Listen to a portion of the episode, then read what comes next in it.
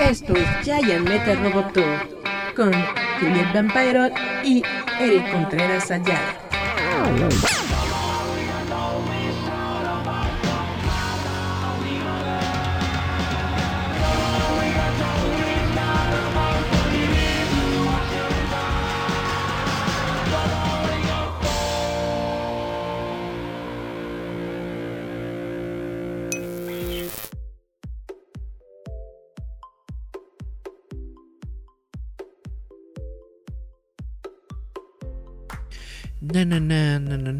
Chavos, ¿cómo están? Esto es ya Metal Roboto. Espero que se le estén pasando muy bien en sus casitas o en donde quiera que nos estén escuchando. Yo soy Eric Contreras Ayala y esto es Giant Metal Roboto. Yeah. Y pues hoy tenemos varios temas de los que quiero platicar. Más que noticias, bueno, sí son noticias, pero son como que temas eh, bastante extensos los que vamos a hablar el día de hoy. Y bueno, vamos a entrarle primero, si les parece bien, a lo que es una notita que me encontré acerca de las películas de superhéroes. Este artículo dice que el interés de las películas de superhéroes está cayendo, según una encuesta. ¿Usted qué opina? Llámenos eh, a nuestras líneas, a nuestra multilínea que se encuentra abierta para todas sus opiniones. ¿Usted cree que el interés en las películas de superhéroes está cayendo? Sí, no, y por qué. Y mientras tanto, mientras comienzan sus eh, mensajes, vámonos al tema de entrada de las noticias ñoñas. Yeah. Uh.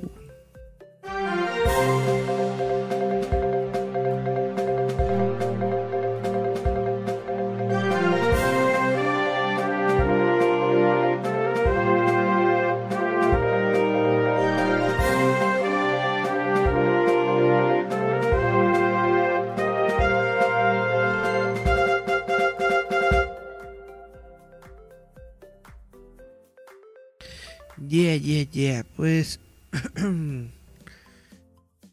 vamos a checar. La verdad es que no, no, no veo mensajes, pero bueno, estaba esperando. Dije, oh, nos va a llegar un montón de mensajes diciendo su opinión, pero no. Entonces vamos a darle directamente a la nota. El interés en las películas de superhéroes está disminuyendo, incluso entre los fanáticos del universo cinematográfico de Marvel, según dice una encuesta. Esta encuesta se realizó a 2.200 adultos y fue publicada este jueves por el sitio Morning Consult que llega a raíz de los anuncios de Comic Con Internacional de Marvel Studios, que incluye dos películas de Avengers para el año 2025. Chan, chan, chan.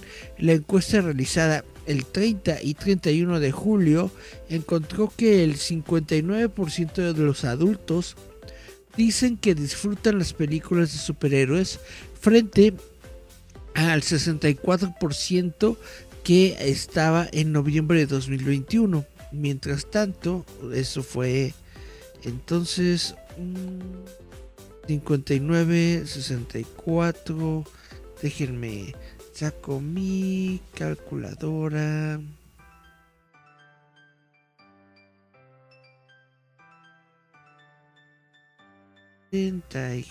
cuatro menos 59 Es una caída de 5%. Oh, ah, perdón, ya lo decían aquí. La proporción de adultos que no disfrutan las películas de superhéroes aumentó 5 puntos, del 36 al 41%. Morning Console señala que el número ha aumentado 9 puntos desde el año 2018, agregando combustible al debate de larga duración sobre la fatiga del superhéroe, los hallazgos se producen cuando algunas de las películas de la fase 4 de Marvel no han sido tan aceptadas por los fanáticos como los lanzamientos anteriores del MCU. Eh, Spider-Man No Way Home es la única excepción con un eh, Cinema Score de A y una taquilla mundial de 1.900 millones de dólares. Fuera de esto, pues eh, se ha visto una, una taquilla bastante baja en lo que tiene que ver con otros proyectos, sobre todo eh, la película de Steven Strange, yo supongo. Morning Console también descubrió que el 82% de los fanáticos de Marvel todavía disfrutan de las películas del estudio, 5 puntos porcentuales menos que en la encuesta de otoño de 2021. Casi un tercio de los encuestados admitió que se están cansando un poco de tantas películas. Esto representa un aumento de 2 puntos porcentuales con respecto a la encuesta de 2021 creció la proporción de adultos de la generación Z que disfrutan de películas de superhéroes. Sin embargo, no todo es pesimismo, ya que la encuesta encontró que la proporción de adultos de la generación Z que dicen disfrutar de las películas de superhéroes y que seguirán viéndolas en los cines aumentó del 47% de noviembre al 53% este julio. Por el contrario, el porcentaje de millennials, de generación X y los baby boomers que dijeron lo mismo cayeron desde el año pasado. Es decir, que todavía se mantienen los superhéroes en el gusto de la generación Z, mientras que los millennials, eh, generación X y baby boomers le están diciendo En Comic Con Internacional de San Diego, Mario presentó una lista de películas que llevarán al MCU hasta el año 2025 con Blade, Capitán América, eh, Thunderbolts, Fantastic Four, Avengers, la dinastía de Kang y Avengers Secret Wars, uniéndose a los previamente anunciados lanzamientos como Ant-Man y The Wasp Quantum Mania, Los Guardianes de la Galaxia Volumen 3 y The Marvels.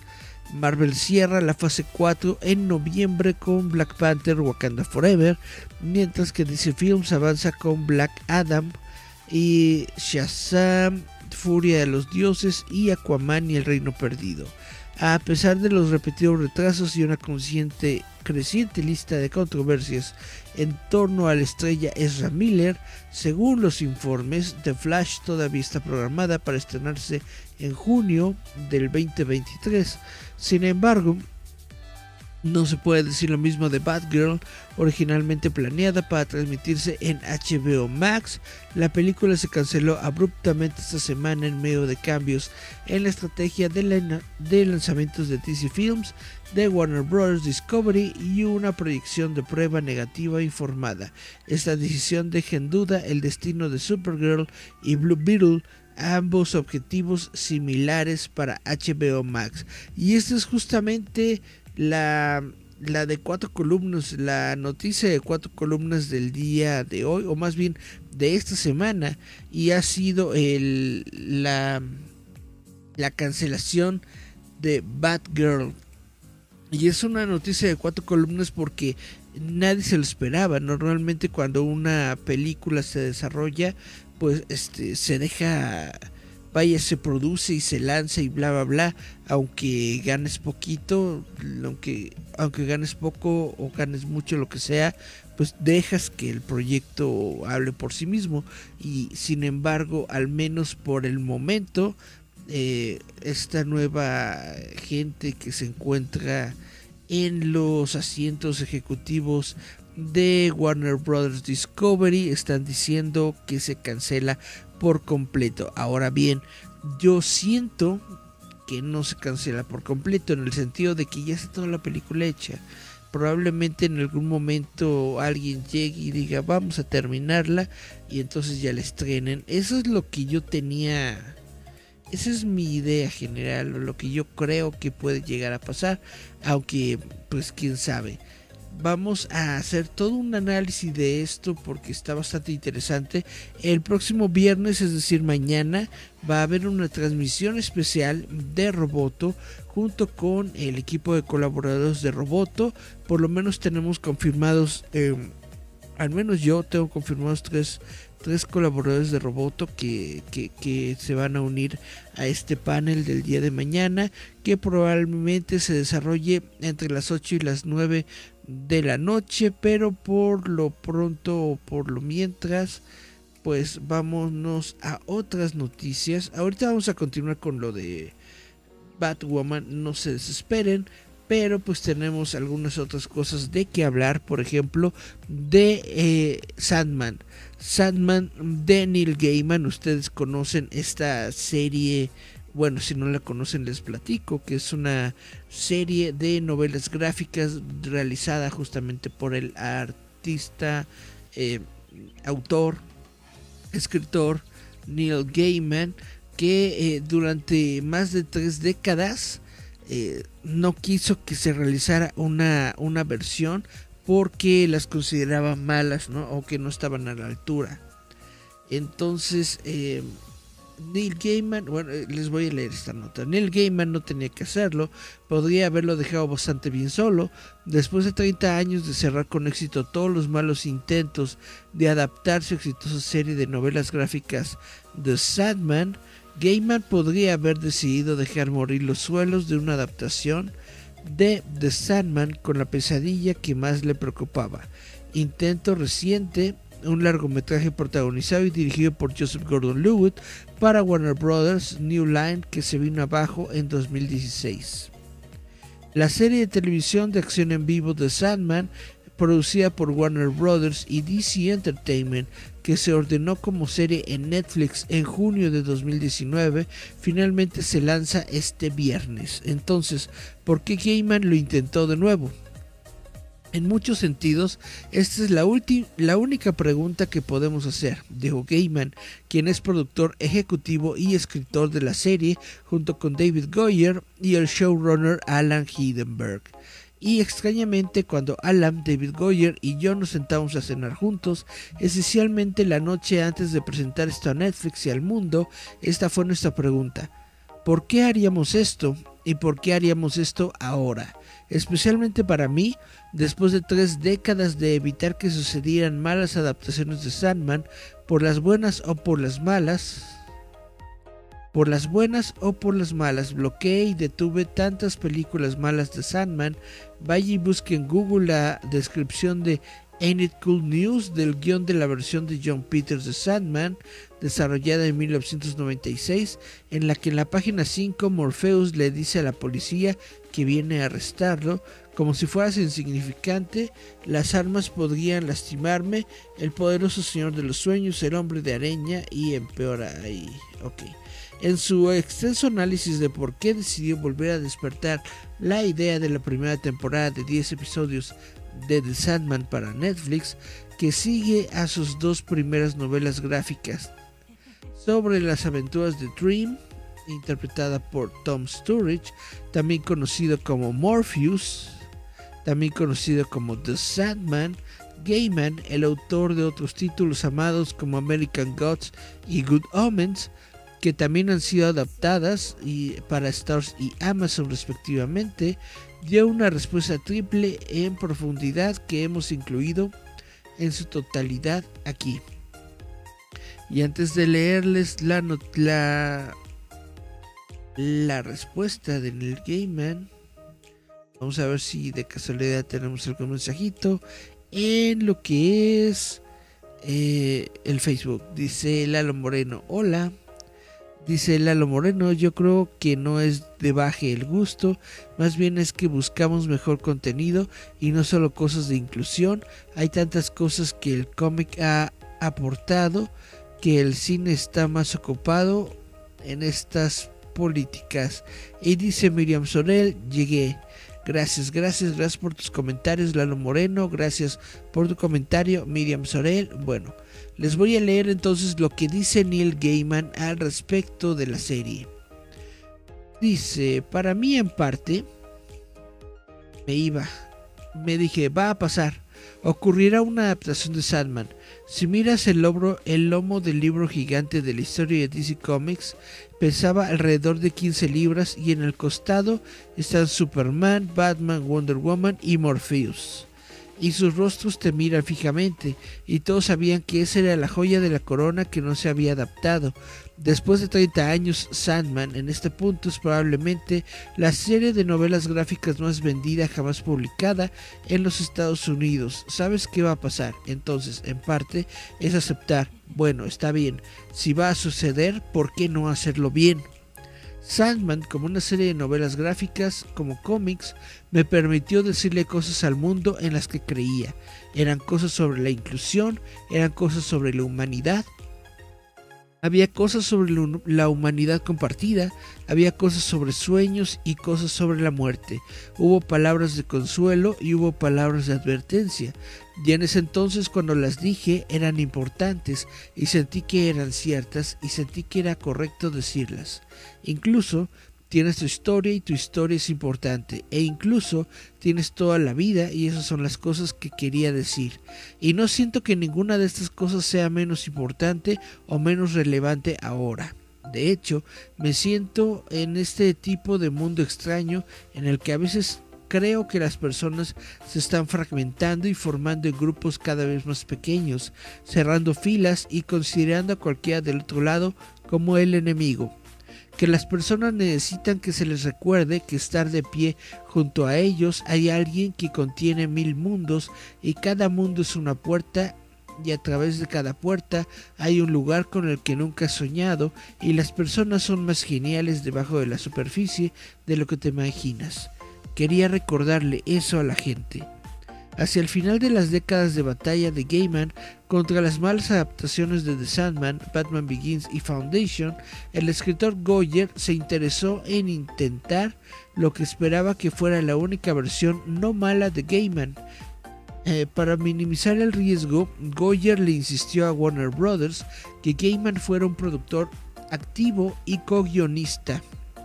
Las fuentes dicen que Goyer también insistió en que The Sandman no fuera simplificado y que se mantuviera extraño.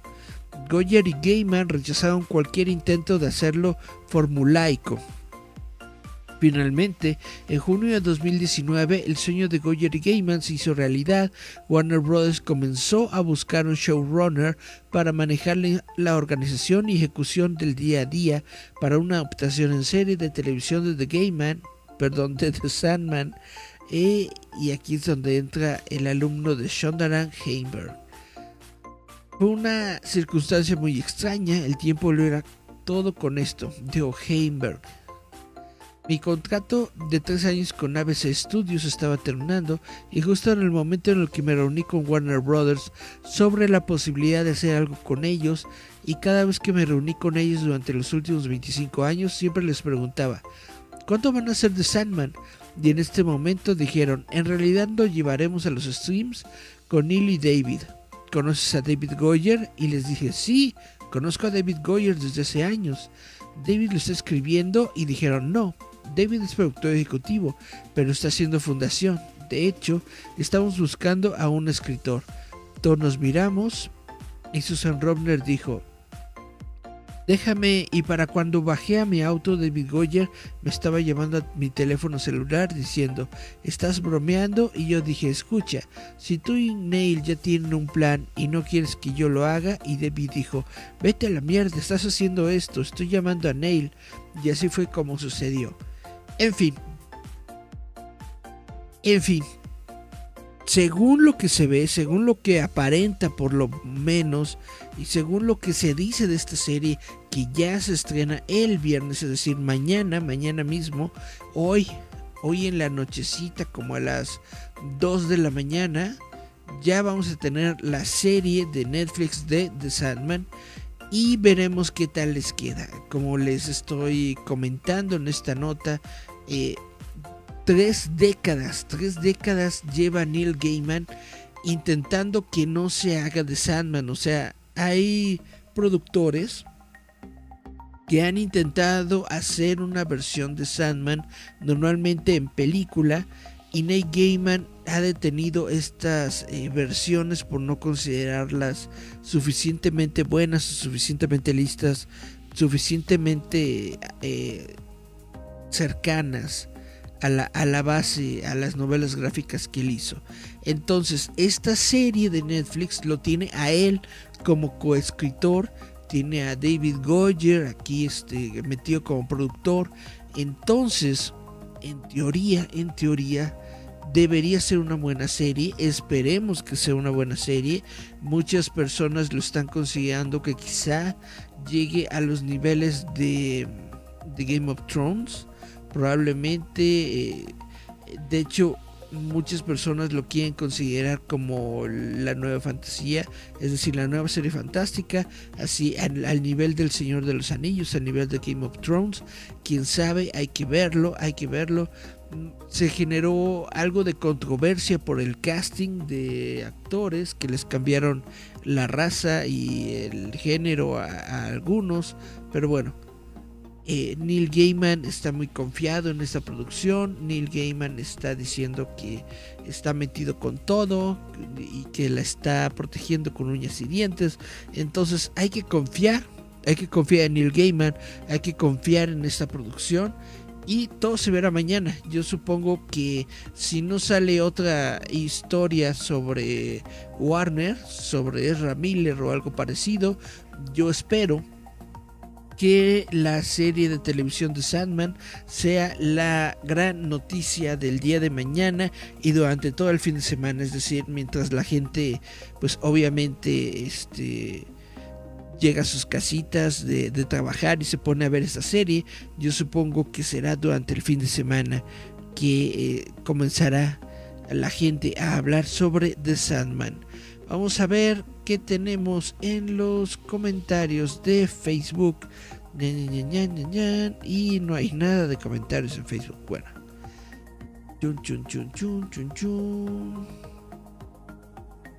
Nada nuevo. No, nada nuevo. Perfecto. Pues esto es lo que está sucediendo con Sandman. Ahora vamos a hablar de eh, Lady Gaga porque Lady Gaga está arduamente buscando eh, un Oscar por actuación, o al menos así es como yo lo veo, porque Lady Gaga confirmó su papel en Joker 2 junto a Joaquín Phoenix en un nuevo teaser musical. Eh, ahí en la página de Facebook, que se encuentra en Facebook, perdón, en la página de Roboto que se encuentra en Facebook, ahí pueden ver este teaser, es facebook.com diagonal roboto mx, ahí pueden verlo.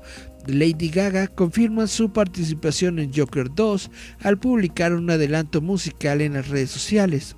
La secuela, oficialmente titulada Joker Folia 2, estará protagonizada por Gaga junto a Joaquín Phoenix, que regresa al papel de Joker después de ganar el Oscar al mejor actor gracias a, su actuación en la primera entrega de 2019. El teaser está ambientado en Chick to Chick, en la canción Chick to Chick que Gaia, Gaga perdón, ha hecho famosa en su carrera musical junto a Tony Bennett. Variety informó en junio que Gaga estaba dando vueltas al papel de Harley Quinn en la secuela de Joker, que se convertirá en musical. El director Todd Phillips publicó la portada del guion en Instagram el 7 de junio, revelando el subtítulo de Folia Dukes la frase se refiere a un trastorno delirante compartido y el único compañero real de Joker aparte de Batman de todos modos ha sido Harley, un personaje creado por primera vez para Batman la serie animada a principios de la década de 1990. El teaser sin embargo no confirma por completo que Gaga interpreta a Harley. Yo digo que sí porque quién más quién más podría ser, quién más podría estar eh, bailando junto al Joker en el teaser si no es eh, Harley Quinn. En fin, Harley Quinn ha demostrado ser un personaje duradero para Warner Brothers. Margot Robbie la interpretó eh, tres veces en Suicide Squad, en of Prey y en The Suicide Squad. Kaylee Cuoco le está dando voz al personaje en la popular serie animada de HBO Max Harley Quinn que ahora se encuentra en su tercera temporada. Y bueno, vámonos a la carnita del día de hoy, a la masita, ah, perdón, dice Lalo Moreno si la quiero ver, está interesante, ¿verdad? Bueno, la masita, la carnita del día de hoy es que HBO Max y Discovery Plus se fusionarán en una única plataforma de transmisión a partir del verano de 2023. La totalidad de un HBO Max Discovery combinado es mayor que sus partes. es lo que se piensa. La compañía de medios anunció un cronograma para la fusión de los dos servicios, HBO Max y Discovery Plus. Se lanzarán en los Estados Unidos como un servicio único en el verano de 2023, según JB Perret, CEO, CEO y presidente de transmisión global e interactiva de Warner Bros. Discovery hablando en la llamada de ganancias del segundo trimestre de la compañía. Al final del día se reunirá todo el contenido. Perdón, al final del día reunir todo el contenido fue la única forma que vimos de hacer de este un negocio viable, dijo Perret a los analistas. Reunir HBO Max y Discovery Plus tiene como objetivo reducir la rotación para que haya algo para todos en el hogar. Warner Bros. Discovery no anunció cuál será el nuevo nombre de marca para el servicio fusionado, ni los ejecutivos discutieron el precio del transmisor, del transmisor unificado. Warner Bros. Discovery se centra inicialmente en las versiones con publicidad y sin publicidad de HBO Max Discovery Plus combinado, dijo Perret, pero también está explorando cómo llegar a los clientes en el espacio gratuito y con publicidad, con contenido que es totalmente diferente de lo que hay en los servicios de video en demanda premium. HBO puede o no ser parte del nombre de la plataforma unificada directa al consumidor, pero Red dijo que la compañía está investigando la percepción del consumidor sobre el nombre HBO Max. Pero HBO seguirá siendo una marca importante. HBO siempre será el faro y la marca definitiva que representa la calidad de la televisión, dijo en esta llamada. El HBO Max Discovery Plus fusionado combinará los mejores elementos de ambos servicios, dijo Perret. Dijo que HBO Max ha tenido problemas de rendimiento y clientes, pero ofrece un amplio conjunto de características. Disney Plus tiene funciones más limitadas, pero proporciona una capacidad de entrega subyacente más sólida. Después del lanzamiento del verano de 2023 en los Estados Unidos, eh, Warner Bros. Discovery planea llevar la plataforma unificada de HBO Max y Discovery a América Latina en el otoño de 2023, Europa en principio de 2024, Asia Pacífico a mediados de 2024 y mercados adicionales en el otoño de 2024. Entonces prácticamente aquí en México lo tendremos el próximo año eh, en, otoño, más o menos ahí por septiembre, octubre yo supongo. En el segundo trimestre los suscriptores combinados de HBO Max, HBO y Discovery Plus fueron 92.1 millones, que fue 1,7 millones más que los 90,4 millones del trimestre anterior. Esto es un 22% más en términos de plataforma en comparación con el año anterior. O sea, de todos modos sí le fue bien a este servicio. Ahora, eh, hemos visto en algunas noticias, sobre todo en, eh, páginas de, noticias y todo, ¿no?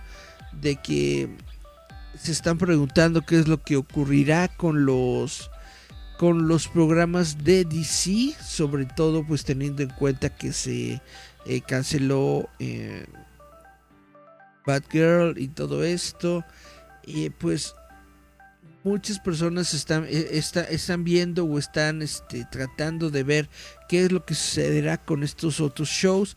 Por ejemplo, el show animado de Harley Quinn que se encuentra en HBO, la serie de Doom Patrol que también se encuentra en HBO y todo esto, etcétera, etcétera.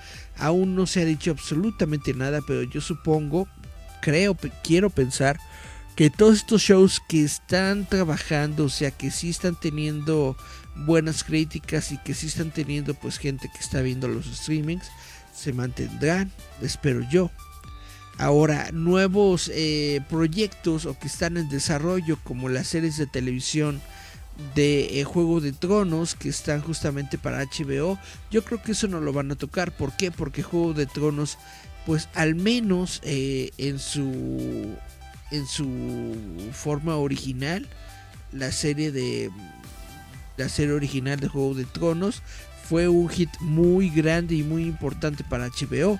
Entonces yo supongo que ellos esperan que esta nueva precuela pues sea más o menos lo mismo y por eso no creo que se vaya a cancelar. Además de que por supuesto ya está bastante entrada la producción de esta, de esta serie y también eh, junto con Juego de Tronos obviamente tenemos al Señor de los Anillos que también eh, el Señor de los Anillos la gente o se espera más bien que sea un hit entre la gente justamente porque fue un hitazo pues para la gente eh, de que, fueron los productores de las películas, ¿no?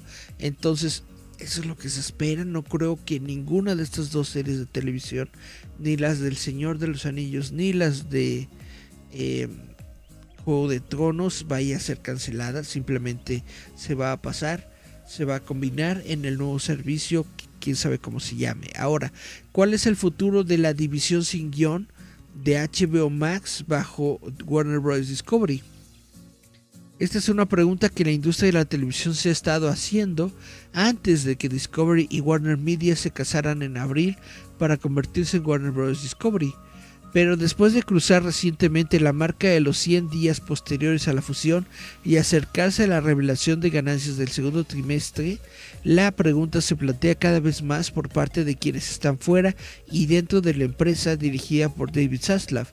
Actualmente, Warner Bros. Discovery tiene más cocineros en su cocina de programación sin guion de los que necesita, especialmente si todavía tiene la intención de alcanzar las sinergias prometidas de ahorro de costos de 3 mil millones durante los próximos tres años y traba para reducir su carga de deuda de aproximadamente 55 mil millones en un mercado tope de 36,3 mil millones. David Seslav es a la vez un hombre muy inteligente y listo, y algunos dirían, no lo digo, algunos dirían también un hombre de negocios despiadado. Esto dice Peter Newman, director de la Escuela de Arte Stitch de la NYU. Em, ¿Quién hubiera pensado que juntaría estos canales dispares? Food Network y los canales Discovery y Eurosport y los convertiría en algo que está bajo el control de Warner Media. No hay duda de que va a tener éxito en hacer esos 3 mil millones en recortes. Lo obvio es mirar los despidos. Eh, Discovery ha ido durante mucho ha sido durante mucho tiempo el hogar de la programación de estilo de vida con comida reconfortante y se adentró más en este carril con la adquisición de Scripps en 2018. Eh, dirigida por Kathleen Finch, la cartera incluye Food Network, HGTV, TLC, Animal Planet, Discovery Channel y Cooking Channel, así como el joven streaming Discovery Plus y Magnolia Network. La empresa conjunta de transmisión, combinación lineal de Discovery con las estrellas de Fixer Upper Chip y Juana Gaines, poco después del cierre de la fusión, la programación de Magnolia Network pasó a manos de Casey Blois, jefe de contenido de HBO y HBO Max, lo que indica un nivel específico de prestigio designado para la marca. Mientras tanto, varias de las propiedades de Warner Media recientemente adquiridas por Discovery, eh, la más reciente propiedad de ATT, Tal vez albergan divisiones sin guion que producen contenido. Esto está incluido en CNN, HBO, HBO Max y las llamadas TNETs, que es TNT, TBS y True TV. Suma todo esto y obtendrás muchas personas que trabajan en contenido sin guion que se han unido a una empresa que se ocupa específicamente de contenido sin guion y que ya cuenta con personal para seguir haciéndolo. También tiene una compañía que prometió que finalmente combinará sus dos transmisiones, HBO Max y Discovery Plus en una sola plataforma, aunque todavía, todavía no se ha dado un cronograma para hacerlo. A Chihuahua, ¿quién no ya dije el cronograma? Bueno. Todos sabemos que el juego final es una sola empresa, un solo producto, pero esto lleva tiempo, dijo a Variety, un miembro de una marca heredada de Discovery. Eh, OnScript está pasado por un momento realmente difícil en este momento. Las calificaciones han bajado y los presupuestos han sido demolidos. Creo que el futuro de lo no guionado y qué tipo de papel quiere jugar Warner Bros. Discovery en este mundo a largo plazo es probablemente uno de los mayores interrogantes de este momento y quizás parte del motivo de la falta de claridad en términos de estrategia. Otro gran signo de interrogación es cuál mal serán distribuidos estos equipos sin guion. Parece que todo el mundo todavía está esperando que caiga este otro zapato antes de siquiera pensar en una estrategia. Ahora, ¿por qué les leí todo esto? Porque quiero que se den cuenta que este asunto de Warner Bros. Discovery, HBO, eh, es mucho más grande, es mucho, mucho más grande que solamente DC Comics es mucho más grande que solamente DC Films, es mucho más grande que solamente los cómics y, los superhéroes y todo esto. Realmente esta adaptación que está realizando Warner Bros. Discovery es todo un replanteamiento de marca, es todo un replanteamiento no solamente de programación, sino de contenido, vaya, de todos los programas que tiene la plataforma y que heredaron a través de esta adquisición. Realmente, eh, si lo vemos en este sentido, eh, DC es solamente un, canal más, ¿no? O un proyecto más dentro de esta gran variedad de, de proyectos y eventos que tiene esta compañía y que tiene que estar balanceando y que tiene que estar viendo en dónde meter. Entonces no está así de que mucha gente, no sé de dónde lo saca, pero mucha gente está hablando de Zack Snyder. Zack Snyder no sé qué carajos tiene que ver en todo esto. Zack Snyder tiene un contrato, eh, tiene un contrato exclusivo con Netflix para crear cinco proyectos.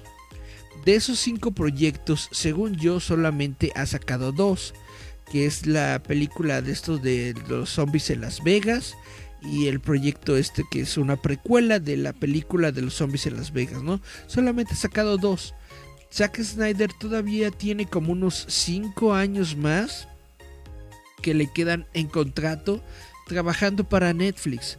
Y una exclusividad significa que solamente puede trabajar en cosas para Netflix. No sé por qué la gente habla de Zack Snyder, no sé por qué la gente habla del Snyderverse y de que lo, lo traigan de vuelta y de que bla bla bla y de que Warner quiere detener el Snyderverse y todo esto. Realmente no entiendo ¿Por qué hablan tanto de Zack Snyder cuando Zack Snyder ya ni siquiera está en Warner?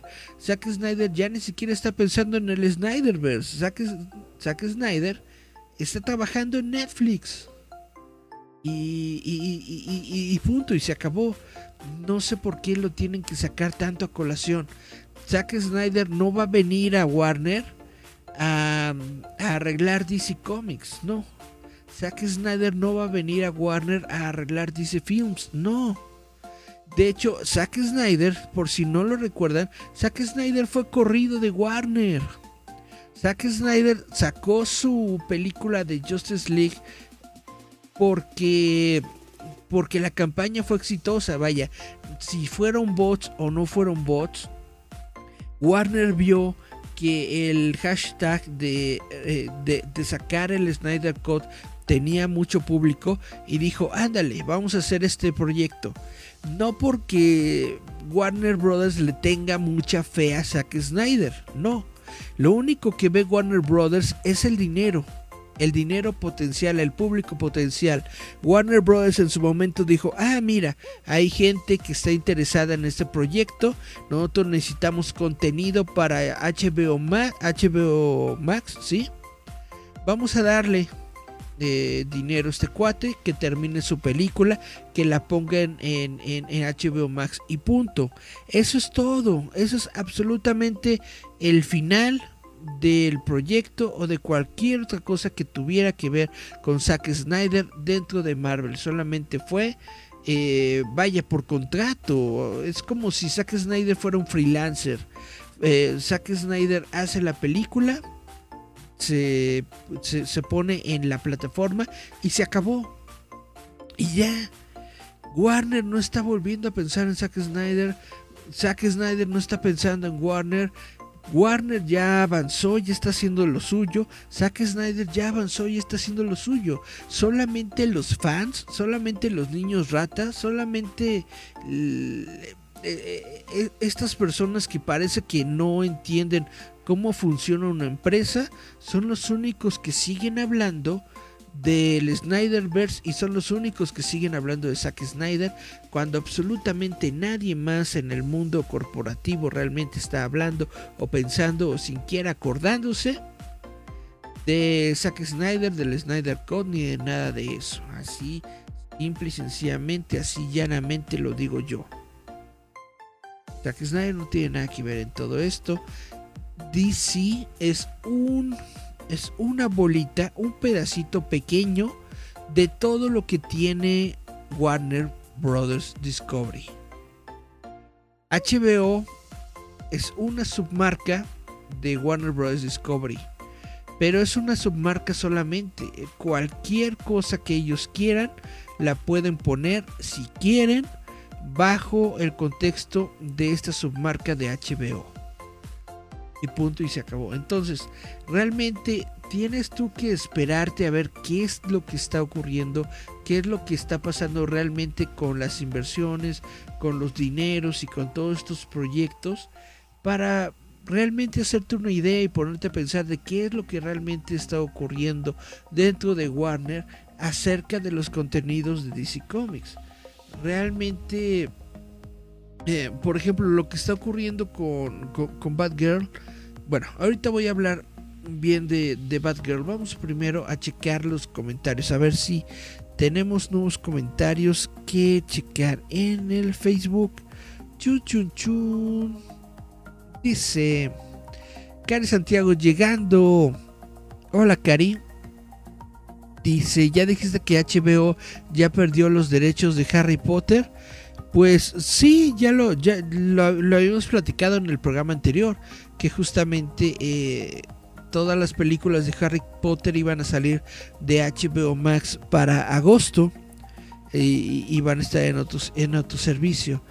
Dice Lalo Moreno, a mí me agrada lo de la fusión y que si enlatarán Batwoman, que sea eso un gran reset para la marca.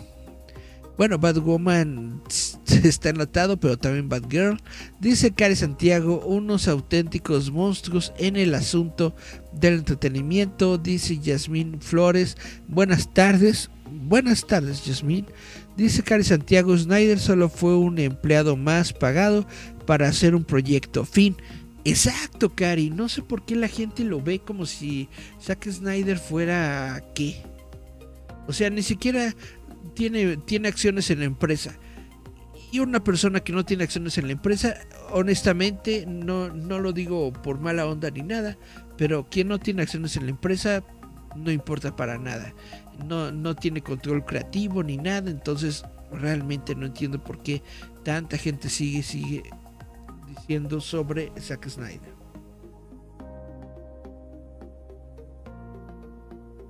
Entonces vamos a hablar sobre, sobre lo que está ocurriendo con Batgirl. Les voy a leer la, la, nota de Roboto que dice Batgirl fue cancelada por Warner Brothers y no se estrenará en ninguna plataforma. La, la producción, protagonizada por Leslie Grace como Barbara Gordon, no se estrenará en ninguna plataforma del estudio, ni en cines ni en HBO Max. Al menos eso dice Warner Brothers. Eh, por el nuevo régimen comparativo en Warner Bros. Discovery ha hecho que las prioridades de la compañía vuelvan a las funciones cinematográficas dejando a Batgirl sin un hogar adecuado. ¿A qué se refiere esto? Que Warner Bros. Discovery en estos momentos pues como están viendo, no tienen dinero. Warner Bros. Discovery tiene una deuda de 55 billones de dólares. ¿De dónde sacó esta deuda? Pues obviamente comprando Warner Bros. Es decir, cuando una empresa grande compra a otra empresa, no necesariamente la compra con dinero, sino la compra con deuda. Es decir, la, te, te hace la promesa. Te voy a pagar, te voy a pagar 55 billones de dólares en tanto tiempo, ¿no? En 10 años, en 20 años, una cosa así. Entonces, ahorita que ya la compró, Discovery necesita encontrar esos 55 billones de dólares que debe para pagar Warner Brothers. ¿Y cómo los está eh, buscando o consiguiendo? Lo primero es despidiendo gente de Warner Brothers. Porque entre más gente despida, obviamente es más dinero que se guarda y es más dinero que puede utilizar para pagar su deuda. La segunda forma, obviamente, es cancelando proyectos. Si ve que hay varios proyectos que están eh, generando dinero o que están perdiendo dineros con ello, eh, dinero con, esos proyectos, pues dice la, empresa, ¿sabes qué? Esto lo vamos a cortar, esto ya no lo vamos a hacer, etcétera, etcétera. Ahora, se dice que esta, esta, e, esta película de Batgirl, por aquí tengo las, las Sí, aquí tengo las, el, el, dinero, vaya. Costó 40 millones. 40 millones de dólares en realidad es una producción muy pequeña. Es un costo de producción muy bajo. Sin embargo, hay quienes dicen que esta no es la cifra eh, final. El precio se puede eh, llegar hasta los 90 eh, millones de dólares. Entonces probablemente estamos por ahí, ¿no? En unos 90 millones de dólares que fue lo que está costando o que fue lo que les costó crear la película de Batgirl. Ahora, junto con la película de Batgirl también están eh, desechando la película animada, la, secuela animada de Scooby-Doo. La secuela animada de Scooby-Doo también les estaba costando como unos 40, 50 millones de dólares. Entonces, de todo esto, pongan ustedes que son unos 150 millones de dólares que ya invirtieron en estas películas y entonces, ¿por qué no las están sacando? ¿Por qué no la terminan? ¿Por qué no la ponen en cines o en plataformas o en etcétera? ¿Por qué? Porque justamente se quieren ahorrar el dinero. Ahorita ya fueron 150 millones de dólares y esas películas no están completamente terminadas, ¿sí? Eh, Bad, Girl se, encuentra, se encontraba en fase de, postproducción. ¿Qué significa esto? Que ya está toda grabada, pero les falta efectos especiales, le, falta la edición, le falta la música, etcétera, etcétera, ¿no? Para que ya salga. Al, igual con, con la película de Scooby, ya tiene una parte hecha pero no está terminada. Entonces, ¿qué es lo que le falta? Le faltan voces, por ejemplo, le faltan efectos visuales, le falta la música, todo esto. Entonces, eh, el estudio está decidiendo, en lugar de invertirle más dinero a estas películas, pararlas. Ahora, yo siento que las está parando solamente de, de momento. ¿Por qué? Por una cuestión de impuestos. Estas películas paradas puede ir Warner con, con, la hacienda gringa y decirles, estas películas las hice pero, pero, pero ya no se van a realizar. Entonces la hacienda gringa le regresa una cierta cantidad de dinero a Warner por esas producciones fallidas. ¿Cuánto dinero realmente no lo sé? Pero no sé, con unos eh, de los 150 millones que ya se gastó, que que Hacienda le regrese a, a, Warner unos 25, 30 millones, ¿no? O a lo mejor hasta más, hasta unos 50, pon tú, ya viéndonos realmente muy, muy, muy buenos, que no creo que, que sea así, porque el fisco aquí en China, pues no, pues, pues no está chido, ¿no? Pero que le regrese eh, la hacienda gringa unos 50 millones de dólares, pon tú a, Warner, ya es una ganancia de 50 millones de dólares que Warner está viendo por estos dos proyectos. Ahora, esto es para este año fiscal. A lo mejor en cuanto se termine este año fiscal y cuanto eh, recupere eh, Warner Brothers Discovery eh, esa lana, Y, y, cuando llegue el nuevo año fiscal, entonces probablemente digan, ah, bueno, ya que recuperamos un poco de dinero, vamos a ver si ahora sí terminamos de invertirle a estas películas y las eh, estrenamos o de plano las dejamos estancadas. Yo estoy casi seguro en un 85% que no las van a dejar estancadas por siempre. Por siempre. En algún momento, sea como sea, las van a, las van a sacar y las van a estrenar. Eso digo yo, pero a lo mejor no. A lo mejor es como los pilotos de, series de televisión que nunca vemos al aire. Por ejemplo, ah, eh, hay un piloto, ¿no? De la serie de televisión de, de, de Wonder Woman que realmente nunca hemos visto, que nunca salió al aire y nunca ha sido publicado ni nada. Hay algunas fotos que rondan por ahí, etcétera, pero realmente nunca hemos visto por completo. Ahora, aunado a todo esto, se dice, se rumora, aunque no por parte de Warner, no por parte de Warner, sino por parte de personas que trabajan en Warner o que vieron la película de Warner, según ellos, dicen que hicieron eh, pruebas de audiencia de la película de Batgirl y que esta audiencia dijo que la película estaba muy mala. Obviamente la película va a estar mala si solamente tienes, vaya, lo, el, cascarón, si todavía no tienes los efectos especiales, si todavía no tienes la música, si todavía no está correctamente editada la película, pues obviamente lo que vas a ver va a estar malo, es lo que yo digo. Entonces, no creo que se trate de una cuestión de calidad en este sentido, sino simple y sencillamente dinero. El cochino dinero mueve el mundo y el cochino dinero es el que en estos momentos está haciendo que Warner pues tome todas estas precauciones porque les vuelvo a repetir, Warner debe 55 billones de dólares. ¿De dónde carajos va a sacar 55 billones de dólares? Pues de todo esto. Tiene que darle prioridad a las producciones que se ven que sí están sacando dinero y tiene que dejar de lado lo que de plano dice, ¿sabes qué? Esto se escucha bonito, pero mejor lo dejamos para otro día. Y justamente porque Warner Bros. está endeudado, no puede simplemente dejar una producción de 200 millones de dólares como es Flash. No puede invertirle para, para, cambiar al, al, actor.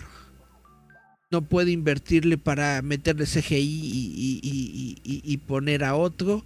No puede hacer todo esto porque está endeudado por 55 millones, billones de dólares. Entonces, la película de Flash sale porque sale, porque es una película hecha para cine, porque ya le invirtieron más de 200 millones de dólares y, ya se acabó. Y esa película sí, ya, ya está lista, ya está completamente lista.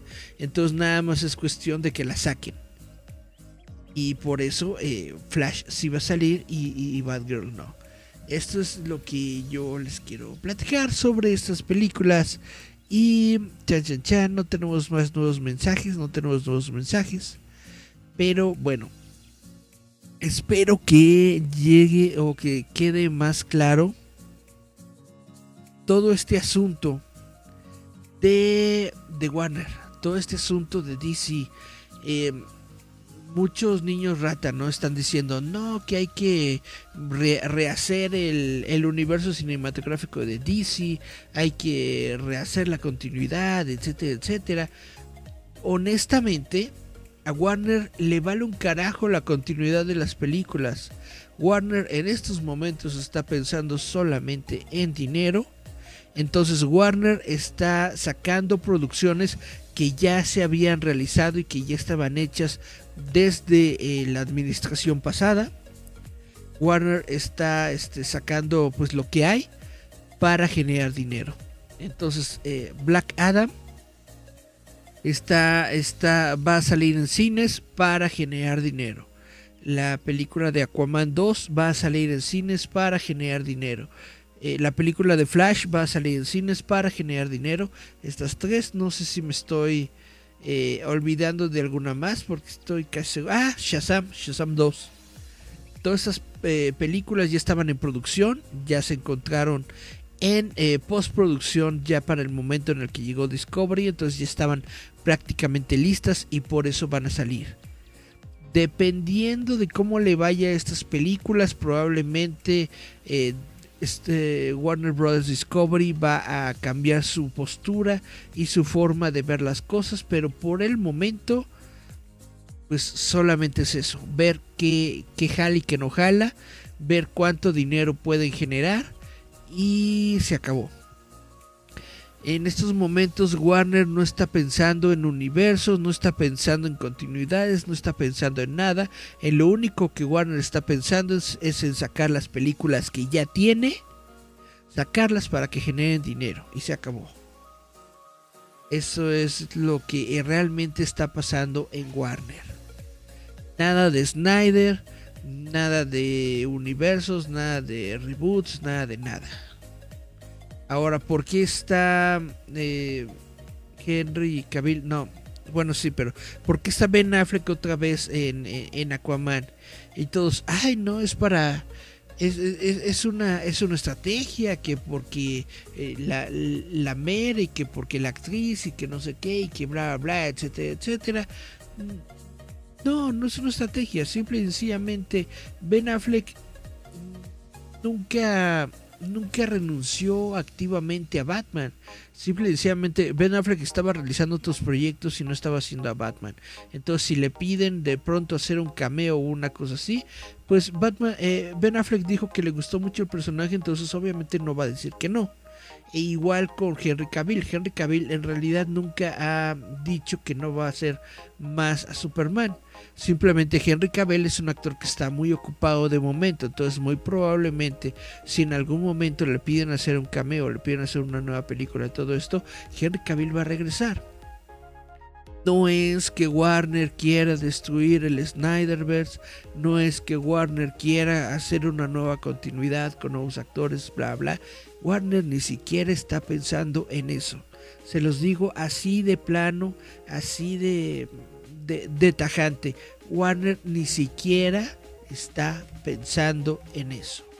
Warner Brothers, Warner Brothers Discovery está ahorita viendo de dónde saca dinero y se acabó. Y me tomo otro traguito de, de té. Mientras checo si de pura casualidad hay más mensajes.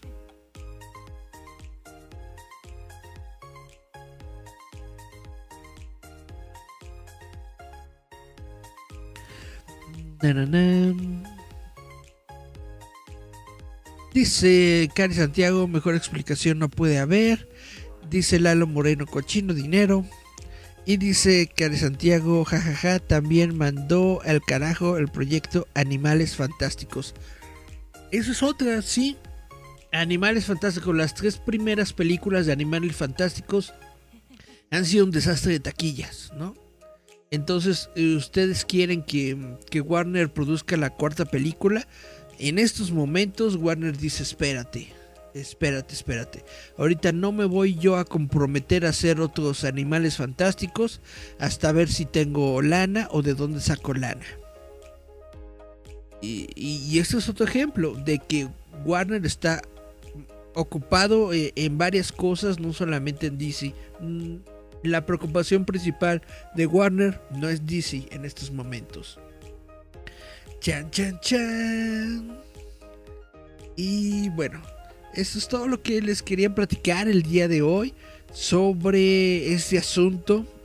Sobre Batgirl, sobre Warner, sobre Discovery, sobre Sandman y sobre todo sobre si se está cayendo o no se está cayendo el, la, el, el, mercado de los superhéroes, si realmente hay una fatiga de las películas de superhéroes o no.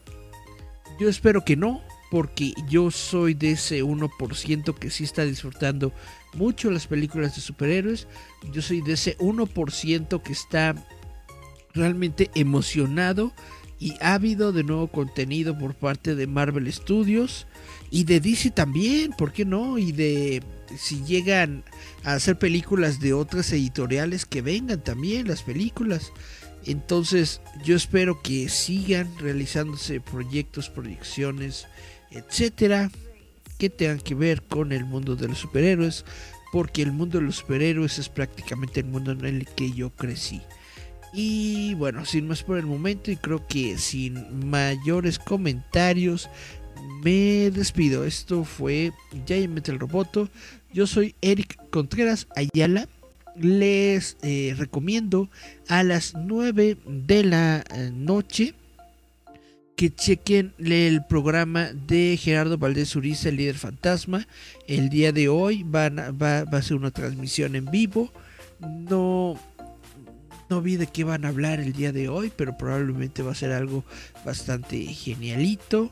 ¿Y qué más? Ah, les tengo que decir que eh, Visitantes Nocturnos, eh, Visitantes Nocturnos, que es el podcast de lecturas paranormales, uh, va a cambiar de horario. Me estuvieron diciendo de que, de que no lo querían a la una de la mañana, que era mejor a las 12 de la noche. Entonces a partir de mañana se va a pasar a las 12 de la noche. Laron Moreno dice estuvo bueno, bye, muchas gracias. Cari Santiago dice excelente programa como siempre. Pues espero, espero que les guste. Yo lo hago con mucho cariño y mucha ñoñez porque soy así y así nací y así siempre seré. Y antes de despedirme por completo, quiero decirles que ya se viene la nueva eh, desintoxicando la pila tóxica. Ña, ¿Qué es desintoxicando la pila tóxica? Justamente es ponernos a leer cómics. Dejar que. Vaya, deshacernos de esas pilas de cómics que nosotros tenemos quizás arrumbadas por ahí. Bajarles, aunque sea poquito, bajarles algunas páginas a esas pilas tóxicas. Va a ser realmente una conjunción de, de titanes del entretenimiento que tienen que ver con cómics. Va a haber muchos, este, vaya, muchas personas dedicadas a los cómics. Eh, no, alcanzo a ver la, la, la, pantallita así en pequeño, así es que déjenme abro el póster eh, para poder decirles exactamente quiénes son las personas que van a estar en esta conflagración de titanes titanes de la industria del cómic, bueno, titanes de, los podcasts de cómic aquí en México. Y bueno, va a estar Sector Cómic, eh, va a estar Armando Saldaña, va a estar El Café Comiquero, va a estar Mundo Geek, va a estar El Santuario de los Cómics, va a estar por supuesto Roboto, va a estar Elizabeth Adi, va a estar Comic Masters y va a estar Ángel Petka todos estos reunidos leyendo cómics. ¿Cómo va a ser la cuestión? Ahora vamos a tener toda una semana para leer.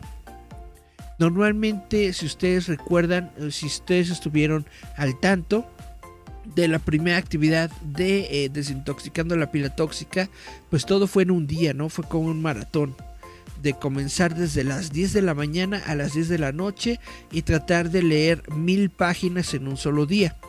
Ahora lo que vamos a hacer es echar toda una semana, toda una semana de leer cómics, a ver cuánto aguantamos, a ver cuánto leemos. Yo creo que es más interesante porque igual y nos echamos más de las mil páginas, igual y no. Pero lo hacemos más tranquilo, más a nuestro ritmo, ¿no? Más a quizás un, cómic diario, quizás dos, etcétera, ¿no? El punto es de que el domingo 14 de eh, agosto a las 8 de la noche el domingo 14 a las 8 de la noche. Vamos a estar eh, desde el sitio de Reflexionando. Desde ahí vamos a arrancar. En donde básicamente vamos a presentar los cómics que vamos a leer, ¿no? Vamos a decir, yo voy a leer fulano, sutano y mengano, bla, bla, bla, bla, bla, bla, bla. Y eso va a ser todo. El interesante o la transmisión interesante va a ser el sábado 20 a las 8 de la noche. Esta transmisión del sábado 20 se va a realizar a través de el YouTube del Café Comiquero. Y en esta transmisión ya es cuando vamos a decir a este, si alcancé a leer lo que quería o no alcancé o leí de más, etcétera, etcétera. Y obviamente vamos a dar nuestras impresiones, me gustó, no me gustó lo que leí, qué me pareció, etcétera, etcétera. Entonces, esto es de lo que se va a tratar, desintoxicando la pila tóxica. Vamos a leer, vamos a leer mucho, mucho, mucho cómic durante toda una semana del 14 al 20. Los invitamos también a ustedes, por supuesto, a que se unan a esta dinámica y lean cómic, lean cómics durante toda esta semana. La semana de desintoxicando la pila tóxica es justamente para que leamos cómics todos juntos y ya me dicen, ah, mira, leí fulano, sutano, me gustó, no me gustó, etcétera, etcétera. Esto es lo que nosotros queremos hacer y difundir a través de esta dinámica. Espero que les guste. De todas formas, todavía tenemos un tiempecito de aquí al 14 de agosto, así es que les volveré a hablar sobre esta dinámica de desintoxicando la pila tóxica. Muchas gracias a Reflexionando, a, a Nacho por realizar esta actividad, por invitarme y bueno, ahora sí, eh, me despido. Esto fue Giant Metal Roboto. Nos escuchamos, vemos mañana en la noche para leer sobre los visitantes nocturnos. Yo soy Eric Contreras y les digo chao, chao, chao, chao, chao.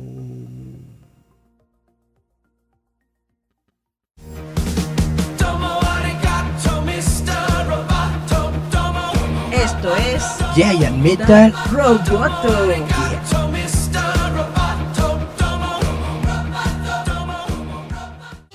robotic. Roboto's about to drop it. So get robotic.